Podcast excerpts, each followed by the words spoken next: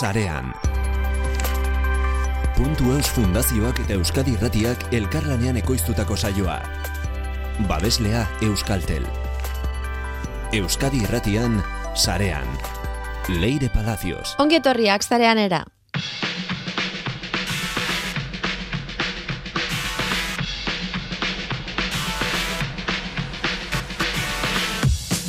Eusko Jaurlaritzak gaitu hizkuntza teknologien ekintza plana 2021 bat 2024 lau orkestu du. Euskara hizkuntza teknologietan integratzea helburu du gaituk. Miren dobaran urrutiarekin hizkuntza politikarako sailburu ordearekin dugu itzordua.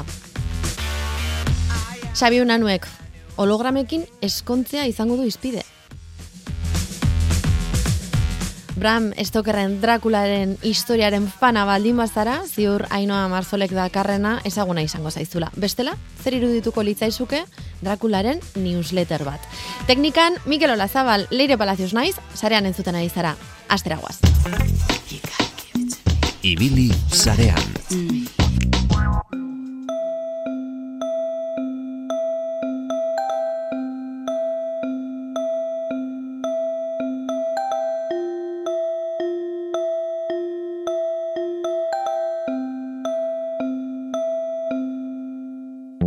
Música Eusko Jaurlaritzak gaitu hizkuntza teknologien ekintza plana 2021 bat 2024 lau orkestu du. Euskara hizkuntza teknologietan integratzea helburu du gaituk. Eusko Jaurlaritzak kalitatezko hizkuntza teknologiak garatzeko baliabideak jarri nahi ditu eta hogeita bost proiektu laguntzea onartu dute, baina legegintzaliak aurrera egin ala gehiago batzea posible izango da baita ere. Hizkuntza teknologien ekintza plana garatzeko kultura eta hizkuntza politika saiak sortzi eremu estrategikoetako arduradunekin egin ditu bilerak. Administ administrazio elektronikoa, hezkuntza, helduen euskalduntzea, osasungintza, justizia, turismoa, kultura, edabideak, humanitate digitalak eta liburutegi digitalak eta segurtasuna. Arlo guzti horietan, hizkuntza teknologiak erabilita garatzen ari diren proiektuak eta ezan bezala legegintzaldian zehar garatuko direnak jasoko ditu agiriak. Mirando baran urrutia hizkuntza politikarako sailburu ordea, ongi etorria zarean era. Eskerrik asko.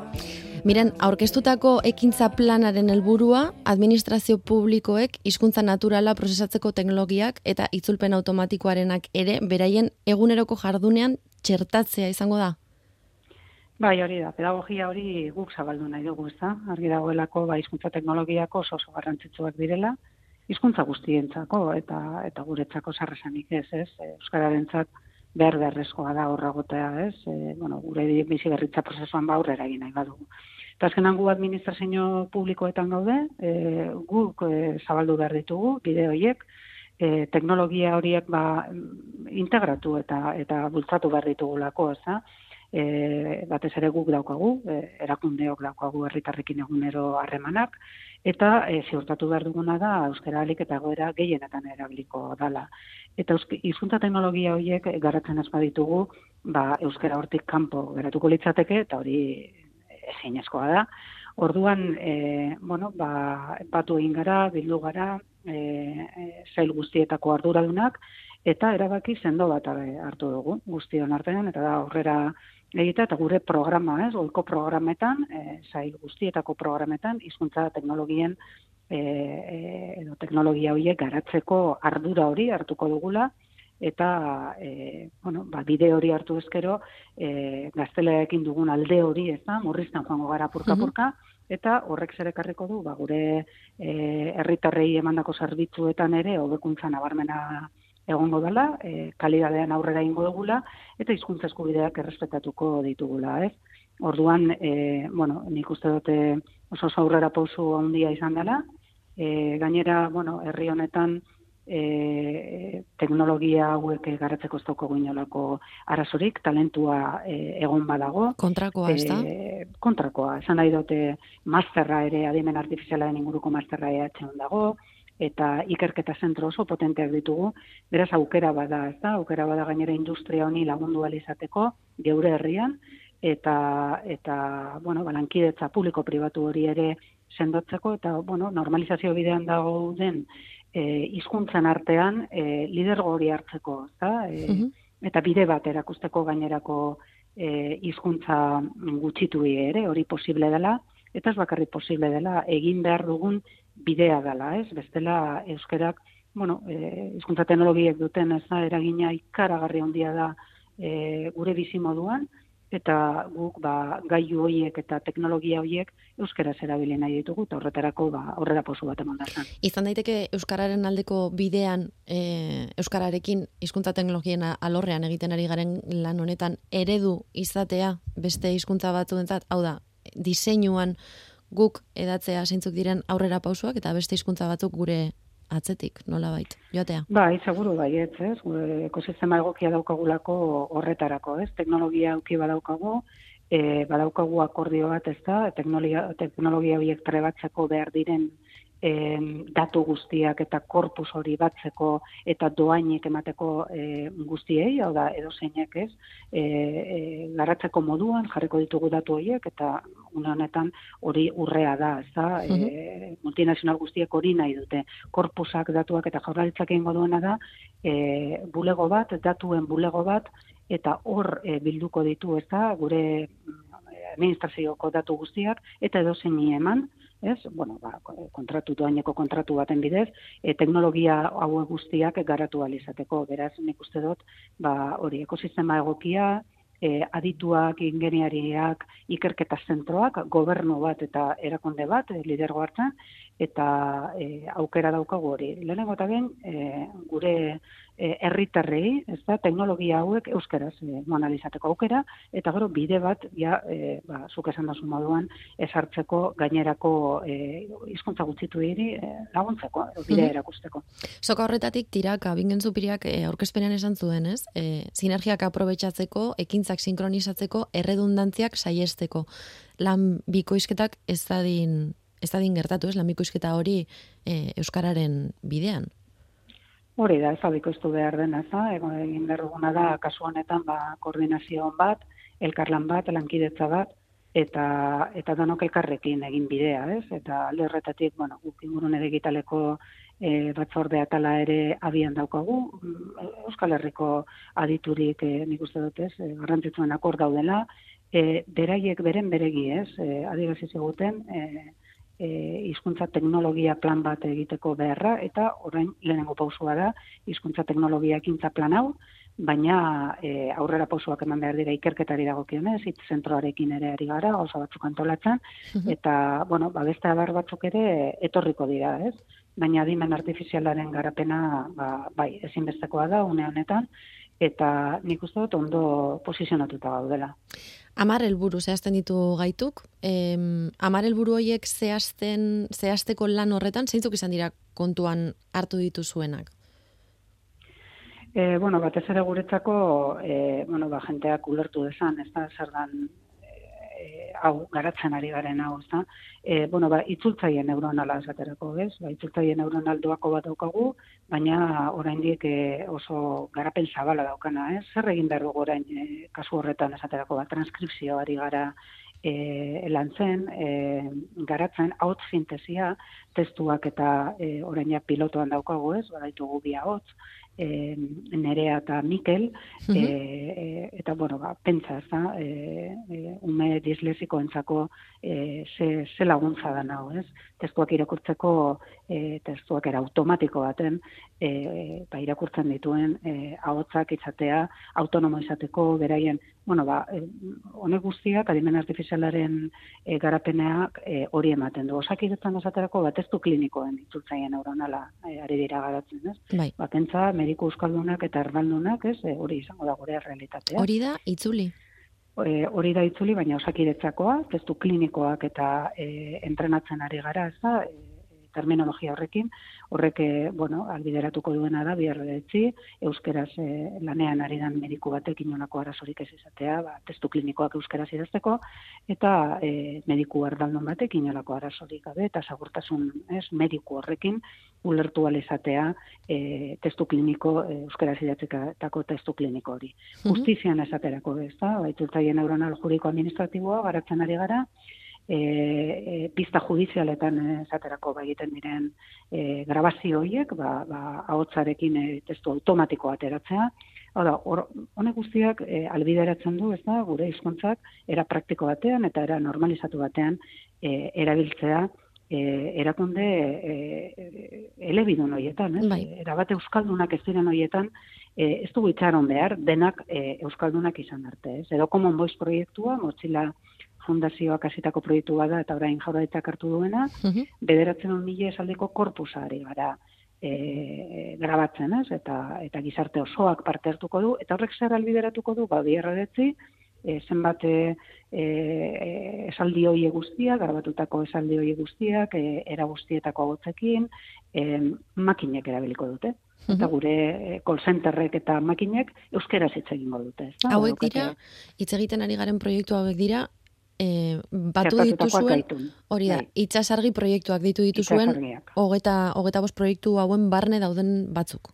Hori da, eta hauek dira, ba, hola, nesanguratzuenak zentak ulertzeko zer da nago. Ez eskotan, hizkuntza teknologiak esaten, bueno, ba, guk badakigu zer diren, ez? baina era praktiko baten ez dakigu zer den, eta herritarrei esaten diezunean begira itzuli hori zukor pantailan daukasuna, ez? Euskaratik gaztelara eta itzultzen duen horrek, hori da dimen artifizialean oinarritutako ba, itxasargi bat, eta hori da e, e, teknologia, ez? Hizkuntza teknologiak daraman programa bat, eta orduan ulertzen dute, ez? edo gukotzean goazenean, ez da beste hizkuntza batzuetan, ez da, nik asko bidegetzen dut, eta kilometro egiten ditut, eta e, laguntzaile virtual bat, ez da, eta, bueno, e, kotzean zoaz, eta hautzak e, testura pasatzen dizu. Nik hori euskeraz nahi dut. Euskeraz behar dut, ez? Mhm. E, gazteleraz eta inglesez baino ez daukadalako aukera hori, ez? Bueno, e, ba, laguntzaileak, chatbotak, hoie guztiak euskeraz egin dezaten, adimen artifiziala eta hizkuntza teknologiak garatu, garatu behar ditugu. Teknologia auki bara badaukagu, eta hori, e, bueno, ba, ete laburrean aldatzen den kontu bat da, ez da problema bat, ze badaukagu, superkomputazioa behar da, horrek ez daukagu arazorik ze gobernuak badu, eta joango da garatzen, eta orain behar duguna da, ba, korpus guztiaren e, e, kudeak eta hori, eta joan entrenatzen eta trebatzen makina horiek. Mhm. Orduan, mm, bai, nik uste e, oso oso aukera ona dela, e, pausua non behar zala, eta, eta bueno, hemen daukagun e, gure kulturarekin, ez da? E, hau da, e, eremu pribatu eta e, publiko eta pribatuaren arteko lankidetzarekin, e, hau aurrera erango dugu, eta, eta euskerak, e, bueno, ez du olatu hau galduko, ezin duelako olatu hau galdu. Momentu oso garrantzitsuan gaudelako, batez ere. Hori da, oso momentu garrantzitsuan gaude, eta e, bueno, ba, ez dakit eskuntza eta garatu zanean eta beste esparru batzuk ez, e, garatu genituenean bezalase, orain da momentua ingurune digitaleko e, arlo hau, ez da, garatzeko. Bestela benetan, hizkuntza moduan, e, bueno, eten bat izango dugu, eta ez da hizkuntza gure bizi modu, ez? Eta bizitza integralerako eta osorako, e, bueno, ba, hizkuntza mm, baliozko bat izango. Eta hori da ezin dena gertatu, ez? Euskarak e, leku guztietan egon behar du. Ekintza plana onartuta, indarrean berehala sartuko da. Bai, bai, indarrean daukagu jadanik, eta, eta beste lerro batzuk ere esploratzen, ez? E, esate baterako ekainaren batean, izango dugu hemen hitz zentroarekin batera eta Euskal Herriko Unibertsitatearekin antolatu ditugun adimen artifizialari buruzko jardunaldi oso garrantzitsu batzuk, e, Espainiako gobernuarekin batera, eta, bueno, horri irudikatu nahi duguna da hori, ez? Euskadi, e, Euskadi pres dagoela, lidergo hau eta e, bueno, guztion artean e, aurrera e, eramateko, e, baita ikerketan ere, eta Europa mailan ere Euskadik egon nahi duela gure hizkuntzarekin, e, behar diren ikerlaria jartzeko e, aukerarekin, eta eta benetan e, apustu sendoa dela, ez? E, ezin delako bezera batera izan, ez? E, gure bizi prozesuan benetan aurrera egin nahi badugu eta e, bueno, ba, oso pozik gaude e, lankidetzaren gaitik eta eta e, bueno, martxan gaudelako eta pedagogia hori jo uste dut betirako e, ja zabaldu dela, ez? Gure sail guztietan lortu dugu jenteak e, beraien programak eta aurrera eroteko orduan pentsatzea, honek hizkuntza teknologia behar du, beraz euskera behar du, beraz hau ere e, lehenengo lehenengo momentutik garatu behar dut, ez? Eta hori gauza handia da, ba, e, ikusten ari garelako, ez? Makinak ere ari direla e, euskara ikasten eta hori behar da batez ere gero guk hau e, e, garatzen badugu eta ondo garatzen badugu multinazionalek ere hartuko dutelako. Eta gure Mhm. hizkuntzak hor egongo delako, bestela ez da egongo, ez? E, nazioarteko ba, enpresa erraldoi hauek hartzen dituzten produktuetan ez da euskara egongo, guk e, prestatzen ez badugu e, sistema guzti hau e, lagatzeko, ez, hau, hauiei ere. Ba, horrela izan da, dila, mirendo baran urrutia hizkuntza politikarako zailburu ordea eskerrik asko zareanen egoteagatik. Zuei eskerrak, agur. Agur. Muchas gracias. Hola. Hola. Voy a hablarte de la ortiga.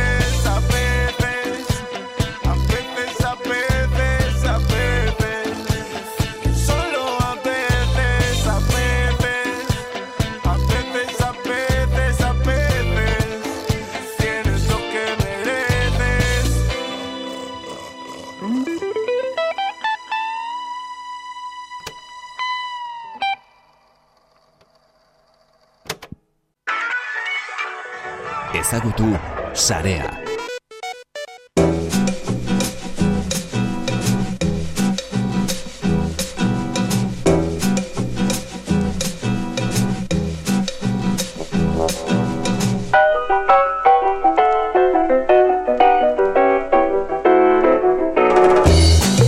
Xabi, unanue, ongetorria, zarean eta? Kaixo, leire. Pozik zatoz? Bai, postik nator. Ona natorren bakoitzan postik nator, gustora eta hitz egiteko gogoz. Ze ondo. Ta, ze, ze kontatu behar diguzu? Beldurra sartzera gaurkoan? nator. Bueno, Bai. hori asteroko kontua izaten da, baina normaltasunez begiratu behar diogu, kuriositatez begiratuko genioken horri. E, jo, ba, beldurra ematen dizatea normaltasunarekin begiratu beharko diogula honi. Mhm. Lerro burua, holograma batekin eskondu den gizonezkoa. Ez du inorekin diskutitzen. Ez, bueno, hor dago. Onartu behar dakat, gaurko gaia arraroa dela, eta tartean sartzen direla sentimentuak, teknologia, fama, frustrazioa, denetarik du. Baina aldi berean oso, oso arraro egin zain niri ere bai. Ikaragarri. Bueno, bazegoen beste bat pizza batekin eskondu zana, ez? Zonatze dit historiak. Ba, bueno, ez dakit hori gero tokerrago eruditzen zai. Bueno, hor benetako maitasuna dago. Holograma batekin ez dakit. baina Adi- pizzarekin. Kasu honetan, jatzune miko ezagutzen duzu? Ez. A ber, Akaso? Entzungo teo dugu? bai, entzungo dugu. A veces me hago el loquito, a veces Epa! cosas sin sentido, a veces Hau da guretzat emazo bat, beroko. Baina geroko, ni japonesa da bat eskatze. Jo, que será?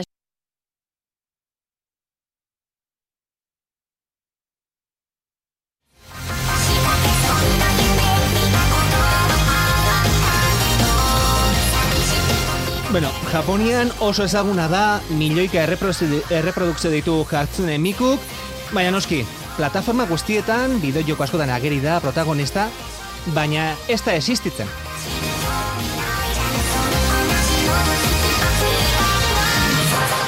Irudi bat da, holograma bat da, ordenagailu baten mugitzen duen pertsonaia bat da, hau da, emakume bat da trentza berdeekin, erraldoia, eta kasu honetan, ba, bueno, esan dakoa, Japonian bere kontzertuak bete egiten ditu. 2000 eta garren urtean sortu zuten, eta naiz eta holograma bat izan esan dakoa, estadioak betatzen ditu emakume honek.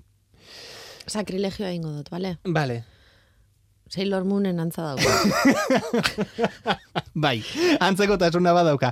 Pertsona ezaguna, merchandising ugari duena, bueno, eta etxen edukitzeko merchandising horietako bat, ba, holograma bat da, berarekin komunikatzeko aukera ematen zuena, hori bai, mila eta irureun euro ordainduta kapsula bat hartzeko aukera zenuen, eta bueno, ba, salera konitatzen zena, gurekin harremanetan jartzeko.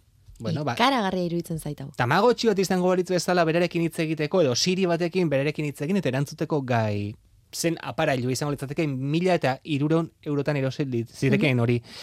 Eta hori egin zuen Akihito Kondo Japoniarrek. Baina nola eskondu da holograma. Hori hor- Eta ze preziotan. Ba, mila eta irureun eurotan erosi zuen aparailua eta bere bodak amalo mila euro balio izan zuen eta berroi pertsona gonbidatu zituen hau izan zen 2000 eta garren urtean. Eta legalki egin izan zuen. Legalki egin zuen enpresari interesatu izan zitzaiolako publizidadea.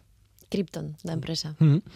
Ba, bueno, ba, kasu honetan, berarekin ezkondu zen, amar urteko erlazioaren ondotik, 2008an sortu zen, 2000 ezagutu ziren 2008an, eta 2008tik izketan ibili zirenez, ba, orduan ezkondu ziren. Aparailu berekin itzeteko gai izan zen. Zer gertatu zen? 2008 garren urtean, ba, porrot egin zuela, enpres, e, holograma hori eramaten zuen enpresak, Mhm. eta sareko sistema moztu egin zuela. Hau da, etxean holograma zenuen, baina etzen erantzuteko gai, sarera konektatzeko gai etzelako, softwarea moztu egin zutelako. Zer gertatzen da? Eskondu zara eh, holograma batekin, ofizialki eskondu zara holograma batekin, baina hologramak ez dizu erantzuten. Galdetu egiten diozu, eta ez du erantzuten. Bueno, bikote askotan gertatzen da baita ere, ez? Ondoan daukasunak ez dizu erantzuten, baina noski, zerbait fisikoa izango da. Kasu honetan holograma batekin ari zara, argiarekin ari zara, apanailu zibernetiko batekin ari zara. Baina, bueno, mila da euro gastatu dituzu, beste amalo mila euro gastatu dituzu podarako, sentimentuak tartean sartu dira, famatu batekin eskondu zara, egunkarietan agertu zara, hologramarekin eskondu zarelako, famatu egin zara, eta batean, ez dizu erantzuten. Enpresak ez dizu softwarea eguneratzen, eta bere horretan geratu zara. Zer gertatu da? Ba, bueno, bat artean sartu direla beste mila historio, depresioak sartu dira baita ere, eta honek Baina gizartearen akorokorrean, ez? Bai, bai. Honek e, hausnarketarako asko ematen du. Hain teknolog, teknologia hain garrantzitsua den herrialde batean, Japonian, Mhm. begira noraino iritsi diren, holograma batekin ezkontzeraino iritsi dira, Bai. teknologi, teknologiarekin lotuta bizi dira, ez dira pertsonekin erlazionatzen, arazoa dituzte pertsonen artean hitz egiteko, eta bat batean hori ere moztu egiten dizute. Zure etxetik etzinen ateratzen, etxetik atera ezkero hologramak etzulako funtzionatzen, eta horren etxean gilatu behartzara, irudi fijo bati begira, maite minduta zondelako hologramarekin, eta hologramak ez dizulako erantzuten. Bai. Teknologia lotoko fanatismoa, frustrazioak, zaitasunak, atera kontuak. Hau egia esan, Black Mirror peliku, e, agertzen zen, Her pelikulan ere agertzen zen, sistema eragile batekin maite mintzen zen protagonista. Mhm. Eta bueno, ba, ez dakit etorkizun distopiko bati baten aurrerapena izan litekeen edo zer, baina begira zer nolako gauza arraroak egiten ditugun. Holograma abeslari batekin es, estadio betetzen ditugu, arekin eskontzeko gai gara, baina noski nola enpresa askoren menpe gauden, enpresak akabo esaten duenean, dena mozten dizute, eta zure mundua goitik bere erortzen da. Eta bere horretan geratu da. kontua. Bere horretan geratzen doa, aparailu horrek ez diolako erantzuten, error ematen diolako behin eta berriro, eta ez da borma sintax error ematen dio, eta noski, ba hortxe geratzen da, eta gure protagonista Akihiko Kondo, ba geratu da, ez dakit alargun esan, edo ze izango litzateken, pertsonea martxan jarraitzen burura duelako. etorri zaidan txisterik txarrena, txarrena. Zelan dauka tipoak abizena? Kondo. Gure mariren anaia izan zitekeena, Ez dakit oso ohikoa den kondo abizena Ba, Japonean. kondotarrak badakigu zer egiten duten, marikondo badakigu zer egiten duen, zerbaitek balio ez dizunean, hartu eta bota. Bueno, baina ez da koordenatu egiten ditu.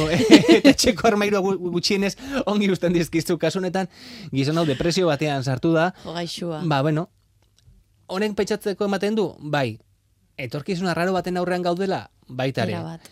Askotan atzera begiratzea gehiago esaten zaigula esaten dugu saio honetan, etorkizun arraro baten aurrean gaudelako. Baina, bueno, esan dakoa, 2018 garren urtean eskondu zen, lau urteko, bueno, ba, maitasuna izan dute, bikotean, naiz eta 2000 garren, 2008 garren urtean enpresak protegin eta holograma bere horretan utzi. Erabat, erabat. Bai, Ba, eskerrik asko, Xabi Unanue, Bueno. horrelako historiak gure Bai. ganatzeagatik.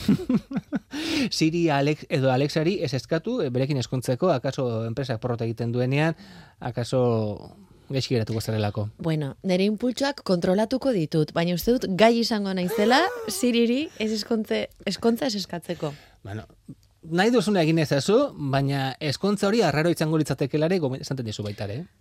Oin bai, pizza batekin ez dakit berdina egingo nuken. E, ni eskondu ez, baina afari eder bat egingo nuke, hori bai. Nik pizza batekin eskonduko, eskonduko nintzateke. Lerro burua- Elizan gainera. Lerro burua geratzen da, grabatuta gelditzen da, eta uinetan edatuta. Leire, bete egin beharko duzu. Noiz bait, noiz bait. Noiz bait. Enteratuko zara. Eskerrik asko Xabi Unanue. Agur, Leire.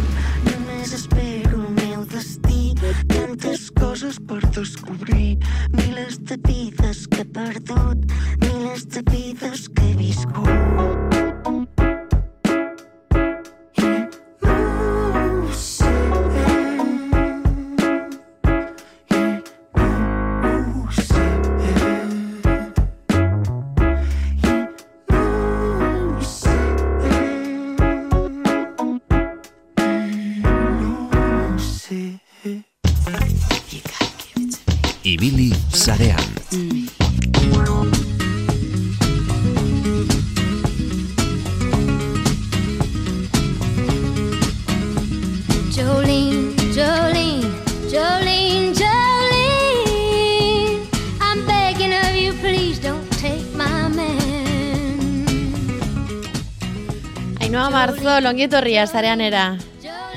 Eskerrik asko leire, zen zaude. Oso ondo, oso ondo. Eta, eta Doli Parton entzuten duan bakoitzean, ba, musik jartzen. Eta zo gogoratzea. zurekin Teknologiako gogoratzen zati naiz. bat eta zitzeko.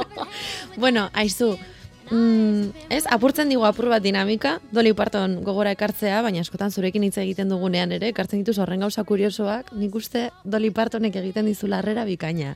Ainhoa.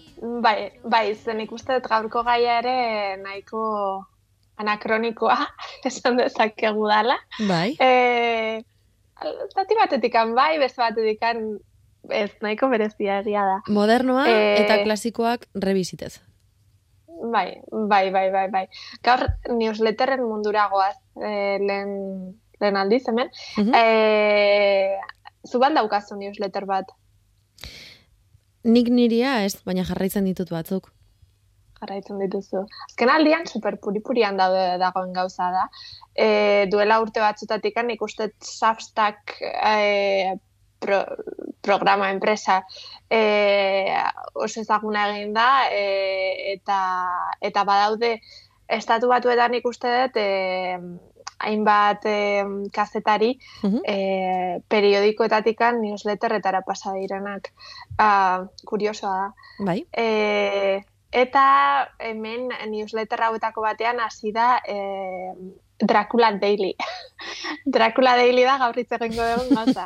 e, Ja, barrera egiten bai. dizu asteko, ja. Daily. pila gustatzen zait. Nei olako idea de bomberoak, bueno, nago barru-barruan. E, ba, hemen sortu da orduan e, Dracula Daily deitzen den Dracula egunero, Mhm. e, deitzen den newsletter bat, Mark e, Kirkland programatzaileak hasi du, eta e, newsletter honetan, ah, newsle- bai, ba, emailera etortzi zaizun e, mezu bat bezala, edo email bat, e, bertan bialtzen du Bram Stokerren Dracula novelaren kapituloak, ba, zure bandejan entradara. Mhm. E, eta maiatzak iruan hasi zen, eta zaroak zazpian bukatuko da. Beraz, udara ontarako, perfektua den plan bat iruditu zait. Bai, esan, bai, Um, baina, baina, bai, bai, bota, bota, inoa, bota. Ez, ez, ez, bueno, ez dakit erakurri dezu noiz bai Dracula azuk. Ba, hasi, hasi nintzen. Baina, ba, beitu, izan oain da, momentu perfektua, berriz harrapatzeko Dracula. Gainera, bueno, irakurketa kolektibo bat delako, ez? Nolabait, badagoelako jendea da. erritmo jakin batean irakurtzen Drakula.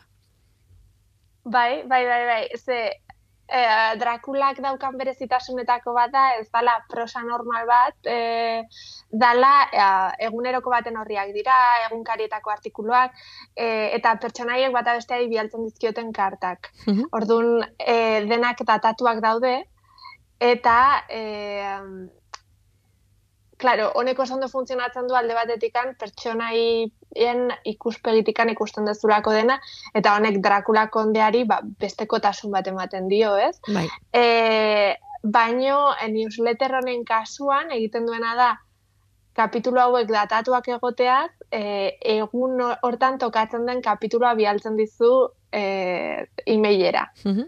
Horrek ematen Eh, dio alako kutsu ederro bat, ez? Edo ez dakit, zirrara berezi bat. Benetako denboran, e, gerta, e, claro, novela da, mila zortzireun da, larogeita amazazpikoa. Mhm. E, orduan, badago pixka bat diferentzia bat, baina e, hori da, batzuetan tokatzen zaizu, ba, kapitulu luzeagoa, beste batzuetan, ba, esaldi bat izango da, eta e, internet erotu da honekin. Hala, olako txorrada bat ematen diozu interneti, eta internet, bueno, e, orain, ba, maiatzak iruan hasi zen, eta esan e, programatzaileak, Kirklandek esan zuen, e, handikan aste betera, e, eun mila suskribitzaile zituela. e, beraz, hau da, hau da, i- izugarria olako, olako fenomeno batentzako.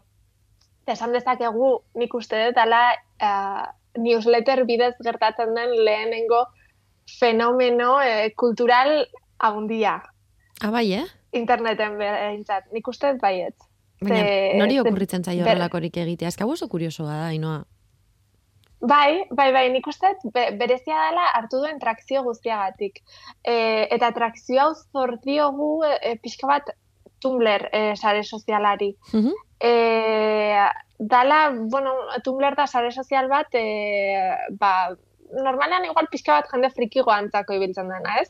Baina Ze urte pila bat ditu, ez? Tumblrrak. Urte pila baditu, bai, bai, bai, 2008 inguruan izan zen bere momentu haundiena, e, eta ordutikan ba, mantendu da hola pixka bat e, ilunpetan bezala, baina esango nuke azkeneko urte hontan nahiko errelevantzia kulturala hartzen ari dela. Mhm.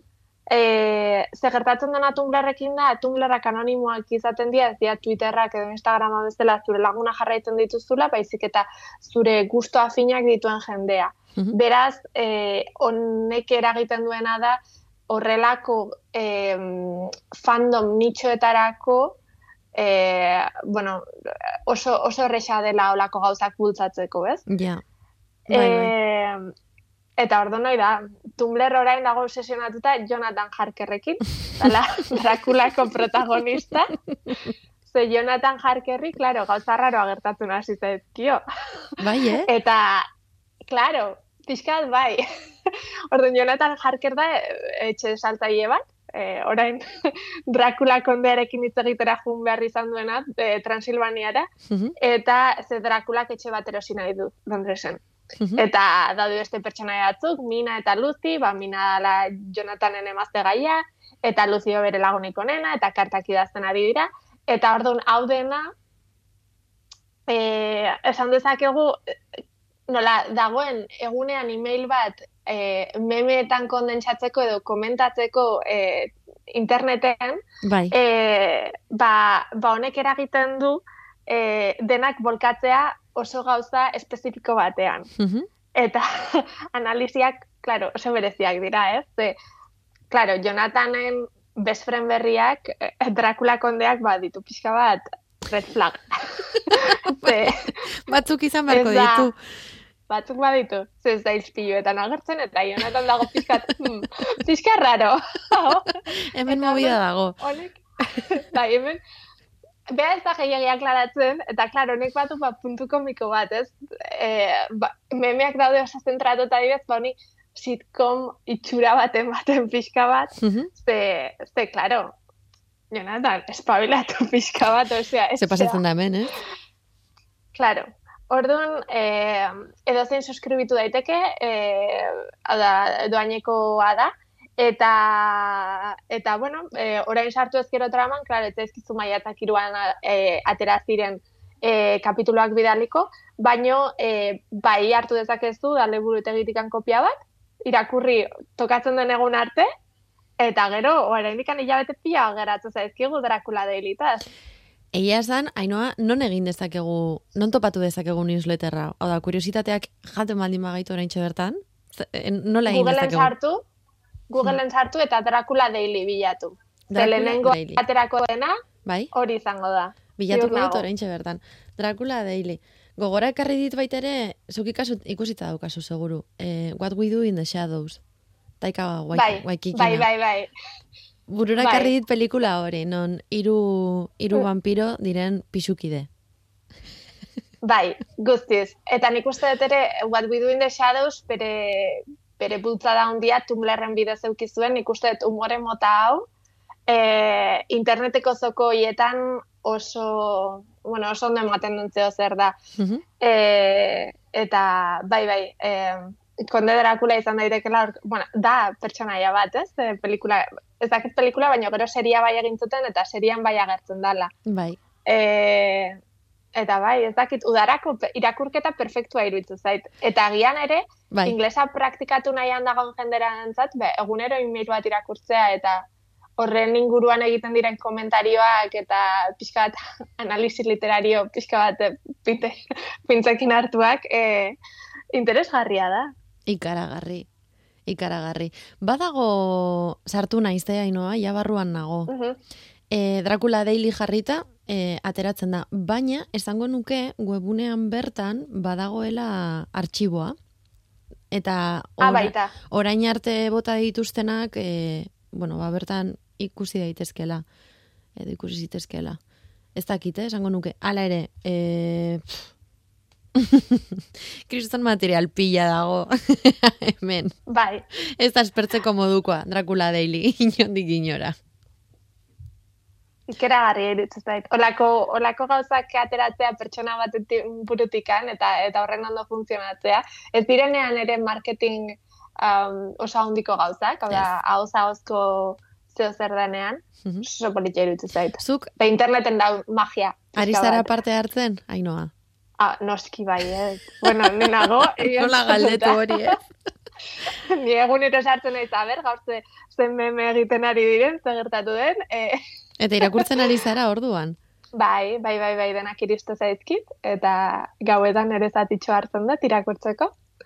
Eta gero jendeak abertz esaten duen, ze, ze, klaro, jendeak badu beste perspektibat bat ematen dio. Bai. E, nik uste jendearekin komentatzeak eta eta jendearen um, bueno, jendea oso, oso inteligentea da, oso umore honekoa da, eta eta olako novela bat irakurtzeko e, bolako taldekideak eukitzeak beste puntu bat ematen dio. Kolektibidade horrek, ez?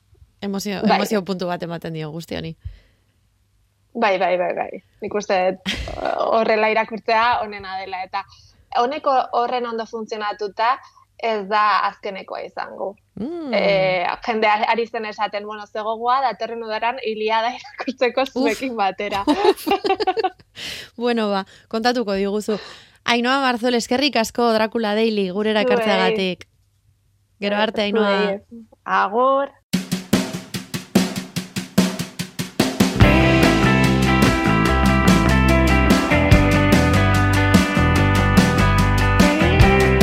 Punto eusen eskutik sarean entzun duzu. Asko Fundazioaren laguntzarekin egiten dugun saioa. Nahieran, Spotify, iVox eta sarean puntu eus webunean gaude.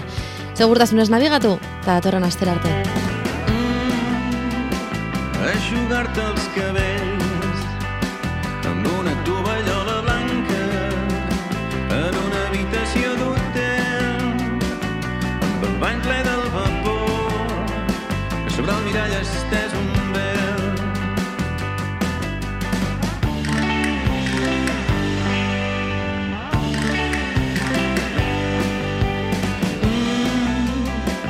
És per aquesta discreció que les teves algues negres només puc veure-les jo.